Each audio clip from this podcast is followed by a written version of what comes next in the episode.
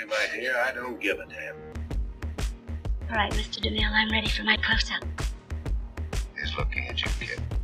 Hola gente, bienvenidos otra vez a Diseccionando el Cine. Yo soy Majo Y yo soy Val. y el día de hoy hablaremos sobre la película Lost in Translation de Sofía Coppola. Esta película es protagonizada por Scarlett Johansson y Bill Murray del 2003. Y pues, Majo, dinos de qué se trata. Bueno, eh, básicamente esta película creo que puede tener muchas interpretaciones porque por ejemplo a Val solamente se le hizo de dos personas depresivas que se encuentran y ven una lucecita y punto. Pero yo creo que es del momento del que encuentras a tu alma gemela o qué pasa cuando estás con la persona correcta en el momento correcto.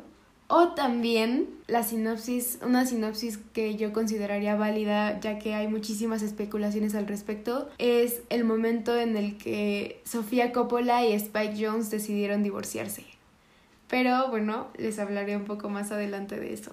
Hoy yo, como han escuchado entre los programas, las mesas redondas, yo siempre intento encontrarle algo bueno a las películas, de verdad.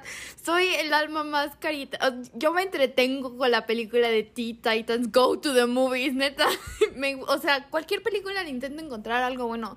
Son muy pocas las películas que en sí me aburren, o sea, literalmente me aburren, pero esta fue un caso muy particular porque soy fan de Sofía Coppola, de verdad María Antonieta yo creo que es de mis películas no favoritas, pero o sea, de verdad me gusta mucho cómo maneja este la bueno, no, sí, la autobiografía de María Antonieta, pero le da este twist que las niñas, o sea, sobre todo las mujeres nos podemos sentir relacionadas sobre todo cuando estamos creciendo, ¿no? Pero bueno, ese no es el punto. El punto es que como que Sofía había logrado retratar en muchas ocasiones a través de sus películas como que algo, o sea, algo eh, en adolescentes, algo en las relaciones, que lo logra hacer, a- ejemplo, en la que hace con Elle Fanning, que es la única película que está protagonizada por un hombre de Sofía Coppola, ahorita se me fue el nombre de la película, cómo muestra la relación padre-hija. Siempre me había gustado, pero justo esta no la había visto y la vi y fue así de, ay, muchas gracias. Me sentí, no sé si es la cuarentena, tengo que poner esto en consideración, que me hizo sentir aún más sola. Entonces está bien que, o sea, le reconozco el trabajo que hizo porque sí te hace sentir la soledad que dos personas pueden sentir cuando ya no se sienten con la persona correcta y te lo va mostrando muy bien en esta historia de que no es el famoso encuentro romántico, sino que se van conociendo. Pero se me hizo muy larga, como que extendió todo muchísimo.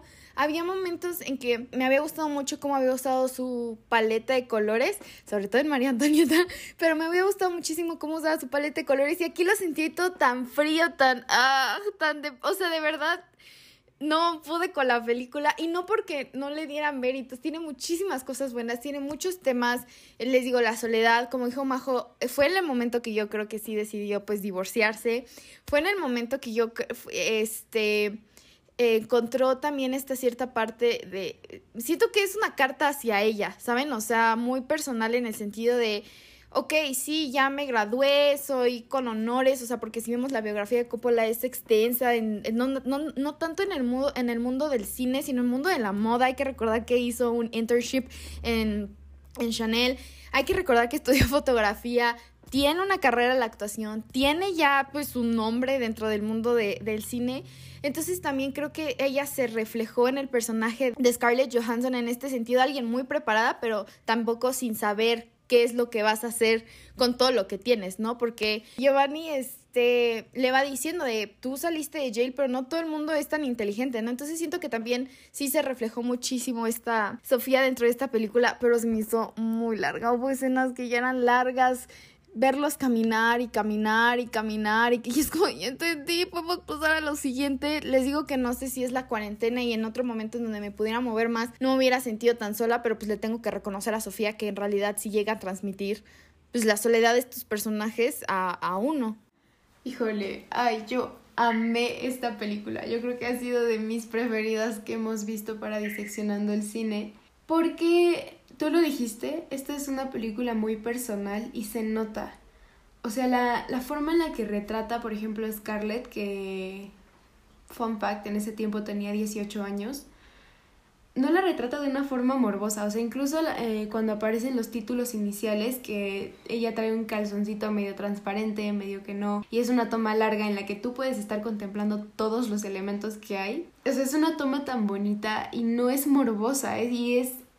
Es bueno, mi primer pensamiento fue cómo es de diferente ver eh, retratada a una mujer dentro de una película a través de los ojos de otra mujer, que además es muy sensible. Eso fue mi primer pensamiento al comenzar la película. Después, esta peli es muy personal, por lo que les comentaba al inicio que se rumora entre los fans que cuenta sobre el divorcio de Spike Jones, el director de Hair, y de Sofía Coppola. Ellos estuvieron casados hasta el 99 y después Sofía Coppola saca esta película donde e, a ella se ve a través de los ojos de Scarlett Johansson, de Charlotte. Y 10 años más tarde, Spike Jones le contesta con la película de Hair, donde la voz del interés amoroso del personaje principal, que es una máquina, la hace Scarlett Johansson. Entonces siento que esta película tiene una carga emocional muy, muy, muy grande y eso se nota. Yo cuando estaba viendo esa película sentía que estaba viendo un tesoro de Coppola. Y también creo que tiene una historia muy muy bonita, o sea, muy bella, porque el amor entre estos personajes como que está destinado a ser, o sea, no está forzado. Tú ya sabes como desde que empiezas a ver que eh, la pasan, pasan a Charlotte, Scarlett Johansson, después pasan a Bob Harris y sabes que en algún punto sus historias se van a entrelazar, ¿no? Porque así es el cine. Pero las entrelaza de una forma muy bonita, o sea, muy orgánica el sonido también, o sea, el sonido te va llevando a través de la película. Tiene cambios, tiene algunos sonidos de síntesis, algunos sonidos de música normal. En algún punto tiene a la voz de Scarlett, a la voz de, de Bill Murray cantando y no te brinca, no te brinca cuando ellos cantan. O sea, siento que toda esta película es muy contemplativa porque es muy poética. O sea, tú tienes que estar viendo... Esas tomas te dan tiempo de estar apreciando los paisajes de Tokio, estar apreciando a los personajes principales o a los personajes que salgan, a la gente. La misma Charlotte cuando su esposo se va a trabajar y ella va saliendo, ella contempla al, a la gente que vive ahí, cómo, cómo están jugando en, estas, en este saloncito de videojuegos, cómo contempla a la novia que se va a casar o que ya se casó, cómo va al templo de los monjes. Y también, o sea, tú estás viendo toda esta magnificencia y como ella al principio dice, es que no me siento completa, es que no sé quién soy. Y es ese pensamiento de que como la, la depresión no te permite disfrutar de todo lo que tienes enfrente, ¿no? A veces. Entonces, siento que esta es una película muy, muy, muy bella, muy poética. Es, es una poética visual que yo creo que vale la pena reconocerla. Porque bueno, yo además, yo he visto muchas películas larguísimas, o sea, he visto películas que duran siete horas y créeme que esta película siento que sí es un poco larga, pero por lo contemplativa, pero es digerible. Es que, bueno, primero, yo no soy fan de, la, de los romances. O sea, en primero, o sea, me cuesta ver muchísimo una película los famosos rom-com o de romance o de drama, este, ya con intereses amorosos, o sea, que la historia se centra en, en una relación de pareja, ¿no? O sea, me cuesta muchísimo este, poder sentarme y, verla, ¿no? Esto es eh, como que el primer impedimento que siento que para la película de que, ay, van a... Y ya sabía, o sea, simplemente por conocer cómo ha hecho Sofía sus películas, ya sabía que no iban a terminar juntos, ¿no? O sea, de esos de, como Majo dice, o sea, como ese, el amor correcto en el tiempo incorrecto. Esa es lo que, lo que siento que es la, la, la película, ¿no? O sea, de que pues como que conociste a tu alma gemela, pero no es el momento. O ya no, ya, ¿no? Este no pudo ser, no pasó, tú estás casada, él está casado y bla, bla, bla, bla. Entonces, como que ya, o sea, como que ya veía el final fatal, o sea, ¿saben? O sea, no, sabía que no se iban a quedar juntos, sabía que no iban a tener como que el final esperado y todo esto, entonces como que también fue así de este, ya esperarme nada más como que, eh, eh, como que el quiebre, ¿no? O sea, el quiebre no amoroso, pero tan, pero como sentimental. Creo que jugó muy bien con esta parte de que no hubo más interacción como sexual, amorosa entre los dos personajes más que besos dentro del elevador, como cuando están en el elevador y se despiden y como que se dan beso, pero tampoco fue un beso, o sea, no, o sea, se despiden como cualquier persona, como cuando puedes tener un crush y no, o sea, muy, muy orgánico, muy real, o sea, hasta ese momento incómodo de que, ah, ¿saben? Pero eh, les digo, el final se me hizo muy, eh, muy bonito, o sea, sí, sí sentí como que, ah, ok, era, era lo que necesitaba. Y como dice Majo, es esta parte como siento que la despedida que tuvo Sofía de, de su esposo y que después hizo la de Hair, que también la he visto, se me hace larga, se me hace así como de, ay, ya, por favor, es una máquina. O sea, y, y eso es algo más como, este, personal. Creo que visualmente y los sonidos, como dice Majo, la falta de sonido que ya hemos dicho, también te da mucho entender de cómo se sienten las relaciones de los personajes. Y más de que la depresión no los haga apreciar o, o la, esta soledad no los haga apreciar lo que hay enfrente. Yo estuve leyendo que más bien existe ya tanto este consumo material y por eso lo decidieron hacer una ciudad tan rápida como lo es Tokio que muchas veces nos perdemos de lo que hay. Es cuando Scarlett Johansson cuando está arreglando flores o cuando se va al templo con los monjes, es cuando en realidad se ve como contenta, como en paz consigo misma, ¿no? Entonces es esta parte de el ultraconsumismo que, que pues estamos viviendo también pues hoy en día, ¿no? El personaje de eh, Bill Murray me da mucha risa porque es como la segunda película que vemos jugando golf, que fue algo que también yo creo que, que de repente fue así, ¿es Bill Murray siendo Bill Murray o es el personaje de Bob? Les voy a decir por qué, porque Bill Murray es aficionado del golf, o sea, de hecho por eso salió en Space Jam, o sea, literalmente de eso cuando vi la escena del golf, que visualmente es, es preciosa, lo único que pude pensar en ese momento es como, wow, es como la segunda película que veo a Bill Murray jugar golf y la primera fue Space Jam, porque es fan. Entonces como que, eh, la, y también la vida de Bill Murray en el que en los 90s, 80s fue un actor súper popular, ¿no? O sea, los cazafantasmas y todo esto. Y pues ahorita el del 2003 pues ya lo grande y todo esto, pues ya no, ya no es la estrella de cine que fue en su momento, que también era el personaje de Bob. Entonces no sabía hasta qué punto estaba viendo a Bob y hasta qué punto estaba viendo Bill Murray. Y me lo confirmó muchísimo más la escena de golf.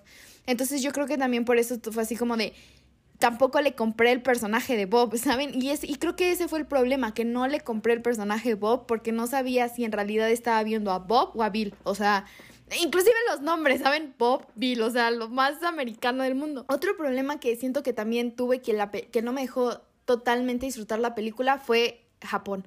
O sea, el sentido de que usó, Sofía, pues, usó estereotipos para, pues, hacer el, el Tokio, ¿no? O sea, entonces creo que eso también fue así de, ah, ok, estamos viendo estereotipos, que está bien porque lo estás viendo a través de los ojos de los mismos americanos, ¿no? O sea, no estás viendo a un personaje japonés en Tokio, este, diciendo, ay, quiero comida japonesa todos los días, como lo hace Bill en algún momento de la película, ¿no? O sea, no, entonces no, no, no, no, no le quito tanto crédito a Sofía porque no lo estabas viendo a través de un ojo, a través de ojos de personajes asiáticos o japoneses, sino lo estabas viendo a través de los ojos de los mismos americanos, ¿no? Que pues nada más iban de vacaciones, es a lo que van la mayoría de los americanos a Japón, no se mudan, no nada, simplemente van una semana, dos, y pues terminas viendo esos estereotipos, los karaokes, terminas yendo a comer pues comida japonesa en Japón, o sea, ay, vamos a probar un sushi pues original, todo esto, ¿no? Y, perdón, se me fue la idea del ultraconsumismo. Este, la parte de los colores, de lo que le estaba pidiendo para su estudio, el color que le iba a pedir para su estudio, la neta, eh, eh, o sea, creo que ahí sí entendí la frustración del personaje y es lo único que en realidad yo sentí ahí como muchísima empatía con él, de que se fue una semana eh, el personaje y le estaba mandando para que supiera qué pinche color quería para la oficina. Perfectamente te puedes esperar una semana, pero es el hecho de decir queremos vivir rápido, de que ya, o sea, dímelo ya. Entonces es esto de que, pues tampoco, ¿no? Eh, también dije, ¿por qué no le mandó un mensaje de texto, una foto? Y luego me acordé que seguían usando fax. Entonces fue así, ok, ya. No, no es tan fácil, ¿no? Pero es, yo creo que la parte del ultraconsumismo, cuando te sientes solo, te hace sentir aún más solo, ¿no? Porque ya lo material no es lo que te va a llenar. Necesitas relaciones personales para ir llenando estos vacíos. Y los dos personajes no tenían esa compañía que estaban buscando dentro de sus respectivos esposos, un esposo y una esposa. y lo refleja muy bien en dos escenas cuando están acostados, que se quedan dormidos, que fue una escena muy bonita porque ninguno de los dos había podido dormir en el viaje hasta ese momento, que le dice que cuando tienes a tu primer hijo es la cosa más como no es espantosa, esa no es la palabra, scary es este, asustadizo, ¿no? O sea, que te asusta, es este, el momento más scary de tu vida, pero al final del día, este, el más satisfactorio después, ¿no? Porque tu vida cambia completamente, pero creo que al final del día, creo que él reconoce el amor que le tiene a sus hijos, porque lo ves de que olvide el cumpleaños de mi hijo, olvide el cumpleaños de mi hijo, olvide el cumpleaños de mi hijo, pero en ese momento que te dices como, sí lo quiere, pero no está el sucio, o sea, ¿saben? O sea, no, no, como que sí lo quiere, pero sabe que él no está a su 100, o sea, como que si personalmente no está a su 100, no va a poder estar al 100 con sus hijos, que es algo que encuentra hablando con el personaje de Charlotte. Y la otra escena que digo de que su matrimonio sí se está yendo por la borda es cuando está en un baño, este está bañando, bueno, está en la bañera y le pregunta a su esposa si que quiere comer más comida japonesa para estar más saludable y ella le dice, pues si quieres te puedes quedar allá, ¿no? O sea, y que le dice, ¿quieres que me preocupe por ti? Le hace nada más si quieres. O sea, ¿qué tipo de relación tienes ya que llevar para que le digas a tu esposo, pues si quieres, preocúpate por mí? O sea, creo que es lo mínimo que tienes que tener cuando tienes una pareja y que ese tipo de preocupaciones sí se lo va dando el personaje de Scarlett Johansson y lo que él quiere es tener como una comunicación abierta, que es también lo que quiere el personaje de Scarlett Johansson. Entonces yo creo que en eso definitivamente, o sea, le reconozco toda esta película pero definitivamente yo la sentí muy larga, o sea, muy larga, de verdad, un poco tedioso, en que decía, ok, ya me mostraste Japón, ya me mostraste esto, el hecho de que no supiera casi nada de Charlotte hasta los primeros 30 minutos porque lo, lo, lo, lo vi, dije, ah, wow, ya sé que fue a jail, ya tiene que ser 25 años, ya sé que se casó, ya, ok, ya, o sea, como que entendí mucho de su parte de que se sentía sola desde su disco, pero no conocía a ella, entonces como que me sentí frustrada porque como que sabía que estaba viendo, pero al mismo tiempo no sabía cómo podía como, no, como que empatizar con los personajes, ¿sabes? O sea, como que no hubo un clic como en otras películas. Y te digo, o sea, en Tenant, recordándonos a esto de que a Majo no le gustan como las big stories y más como en los personajes, no, como que yo sabía en Tenet que no iba a hacer clic con ningún personaje, pero en esta yo sabía que lo todo eran ellos, el hecho, y el hecho de no poder hacer clic yo creo que también me frustró mucho al momento de, de disfrutar toda la película. Entonces, ah, son, mm, ah, hay como que emociones encontradas, no puedo decir que no me gustó, no puedo decir que me encantó, pero sí puedo decir que hubo un momento en que me aburrió, o sea, la verdad. Mira, del personaje de Scarlett Johansson que dices que no sabemos nada hasta los primeros 30 minutos, estoy muy en desacuerdo porque literalmente te está dejando ver a los personajes en su hábitat natural, por así decirlo, o sea, hago comillas.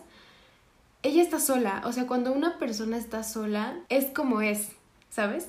O sea, cuando solamente estás contigo misma, caminas como tú quieres caminar, dices lo que tú quieres decir, haces lo que tú quieres hacer, sin necesidad de ponerte filtros, sin necesidad de preocuparte como, ay Dios, no sé, estoy derecha, no estoy derecha, me están viendo la panza, me están viendo así, etc.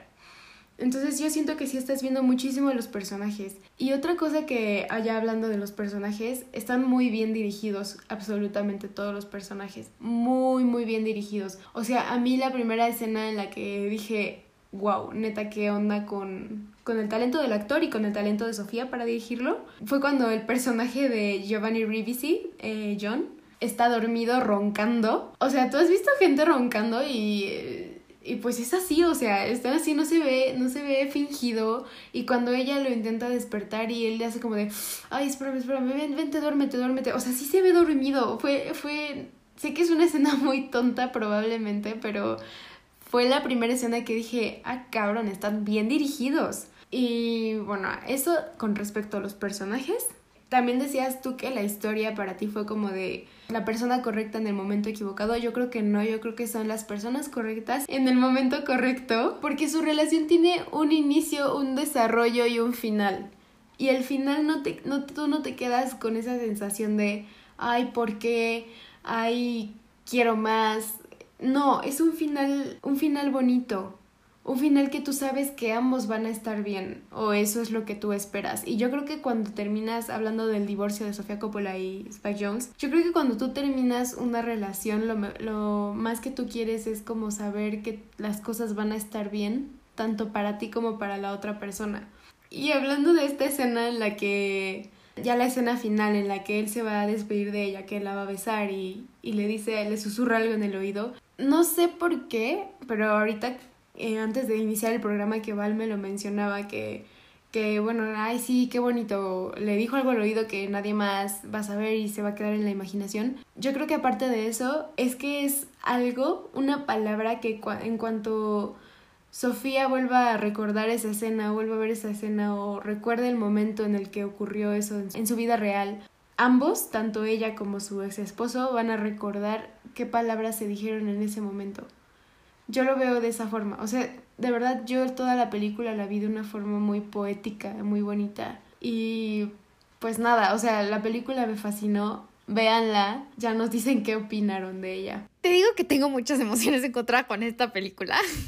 Este, de verdad, o sea, por el simple hecho de decir, la dirigió y la escribió Sofía Coppola, les digo que, que me gusta muchísimo la, este, la película de Maritonieta, es, es sin duda mi favorita de ella, y yo esperaba, no sé, o sea, inclusive la parte de la moda, ¿no? O sea, va a sonar muy así como de que, Valeria, ¿de qué estás hablando? Pero de verdad, todas sus películas parecieran que están a punto de salir en una portada de Vogue o yo qué sé, o sea, de verdad si vamos María Antonieta, de repente hay un momento que es como dices, es que eso es tan, no, o, sea, eso o sea, de verdad, de verdad, me enoja muchísimo cuando dicen de que, ay, es que María Antonieta no es accurate. Es como de, no buscan ser accurate. Da igual, o sea, están mostrando la imagen de una adolescente. Solamente quiero recalcar que María Antonieta salió tres años después que Lost in Translation. Entonces muchas cosas ah, no, pueden cambiar. No, espérate, a esto voy. Sin embargo, sus películas de las vírgenes suicidas ya podías ver eh, su influencia de la moda que había tenido con, con, con Chanel y con, con ella misma. Películas que salieron después, este también ya puedes seguir ese patrón. Y una, y una película antes, les digo, la del 99, ya podías ver la parte de, de, de, de ella en su forma de vestir, en su forma, en esta parte pues sí, del diseño de, vestuario, literalmente de la moda, que siento que no perdió aquí porque intenta hacer algo más realista y pues no sales con ese tipo de... O sea, no, no, o sea, una persona como este Charlotte no la veo vistiéndose como si estuviera a punto de salir de una pasarela, ¿no? O sea, absolutamente no. Pero también como que a veces espero ver eso dentro de las películas de Sofía Coppola, que sé que está mal, ya sé, Yamajo me hizo cara y todo esto, pero de verdad lo espero, porque de verdad Sofía Coppola se me hace, o sea, ella en sí sola es un fashion icon, o sea, neta, o sea, les, eh, dentro de esta, dentro de la investigación que hicimos de Sofía Coppola, o sea, Marc Jacobs hizo una bolsa en su nombre, o sea, de verdad es, es ella, o sea, ella fue modelo, o sea, les digo, a la lista que involucra, ella fue modelo, creo que hizo campañas para Louis Vuitton, para Chanel y para Marc Jacobs inclusive. Entonces toda esta parte de ella sí se pudo reflejar dentro de la película como que su vida amorosa privada, pero me faltó como que esa parte, o sea, lo sentí muy triste. O sea, tomen en consideración eso que lo sentí muy triste y la película es hasta cierto punto, es poético, pero lo esperaba, lo esperaba y está mal esperar eso porque pues no es lo mismo que pues María Antonieta y como no es, sí, todo esto. Pero fuera de eso, o sea que yo chance y esperaba eh, pues esta parte, eh, o sea, la fotografía, todo esto, como dijo Majo, es bastante poético. Me recordó hasta cierto o la manera en que dirige Sofía la parte de la fotografía o cómo va dirigiendo, me recuerda mucho a Wes Anderson. Pausas la película y pareciera una fotografía perfectamente calculada, o sea, de verdad está perfectamente calculada, muy bien dirigida, tanto sus actores como la escena, o sea, todo, todo perfectamente. Eh, la fotografía te dice mucho, cuando están juntos lo ves centrado, la fotografía está en balance, cuando están solos, deprimidos, así, estos dos personajes los ves más como en las esquinas, sobre todo en las esquinas inferiores. Si no mal recuerdo, mientras Bill Murray está un lo enfocan un poquito más hacia el lado inferior izquierdo, creo que el personaje de Scarlett Johansson es al inferior derecho y cuando están juntos están en balance. Entonces creo que habla muchísimo la fotografía de cómo ellos se sienten más que expresarlo en palabras, o sea, se ve por la fotografía todo eso, pues son créditos a Sofía que, pues, o sea, de verdad, este se nota el trabajo y el alma que le puso en la película, ¿no? Como ya les dijimos, Majo y yo, la sentimos una película muchísimo más personal, una carta hacia ella y hacia su pues, ex esposo. Pero a final del día yo creo que no es mi tipo de películas en cuanto a la historia. Pues como dijo Majo, háganse ustedes su propia opinión, véanla, eh, vale la pena. Hay que recordar que Sofía ganó el Oscar por mejor guion original y es una de las pocas este, mujeres que han obtenido este premio o algún premio en realidad dentro de los este, premios de la academia. Me, me pueda no gustar o me pueda no encantar eh, esta película, eh, creo que es muy importante que las futuras directoras como Majo y muchísimo más chiquitas que vienen dentro de un futuro puedan ver que las mujeres ya tengan un sello tan emblemático, porque yo sí me atrevería a decir emblemático como lo tiene Sofía Coppola.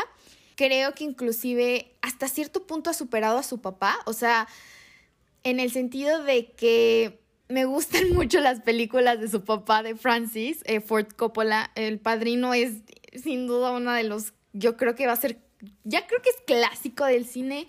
Ya hablamos de su película de Apocalypse Now. De verdad me gustan muchísimo las películas de Francis, pero creo que es más claro el estilo de Sofía que de él. O sea, tú sí puedes saber, esta es una película de Sofía, pero no puedes decir tan fácil, esta es una película de Francis. Este, entonces creo que eso le da muchísimo mérito por todo lo que ha conocido, no nada más el mundo del cine con su papá, sino que estudió fotografía, que estudió moda, que ha sido modelo, que ha sido actriz. Entonces creo que eso hace que Sofía sea un, una directora muchísimo más compleja porque sabe qué es lo que tiene que hacer cada sector para que las películas salgan bien y también me, hace muy interesante que siempre que veo una de sus películas está el nombre de su papá dentro de los productores. Entonces es, es negocio familiar y pues que espero que Sofía siga haciendo películas de, este, de esta calidad. No nada más por para disfrutarlas, sino para impulsar el cine femenino. Esta película es poesía visual, poesía auditiva, poesía en cuanto a historia. Y aparte retrata personajes reales no, no necesita irse a algo onírico para hacer poesía visual. Y eso es algo que me pareció fantástico. Definitivamente superó a su papá. Y yo creo que, o sea, me perdonarán, lo que yo siempre, siempre noto en las películas de mujeres es que le ponen mucha sensibilidad. No, una sensibilidad diferente, no quiero decir una sensibilidad de mujer, lo que sea, no son formas distintas de ver las cosas y de retratar las cosas. No sé por qué, pero Agnes Barda no me dejará mentir. Que justo estaba viendo una entrevista a Sofía en donde dice que Agnes Barda ha sido una, una gran referencia para ella. Entonces, este, pues sí se puede ver, sí es muy diferente. Tú sí sabes, o sea, inclusive sin saber quién la dirigió, tú sí, una persona puede intuir cuando la dirigió un hombre, cuando la dirigió una mujer. Pero ay, Agnes Barda es la abuelita del cine, la verdad, es la abuela de todos nosotros que, que queremos hacer algo en el, cine, en el cine. Pero bueno, esto fue todo por hoy. Muchas gracias por escucharnos. Si les gustó, déjenos sus comentarios y hasta la próxima. Hasta la próxima.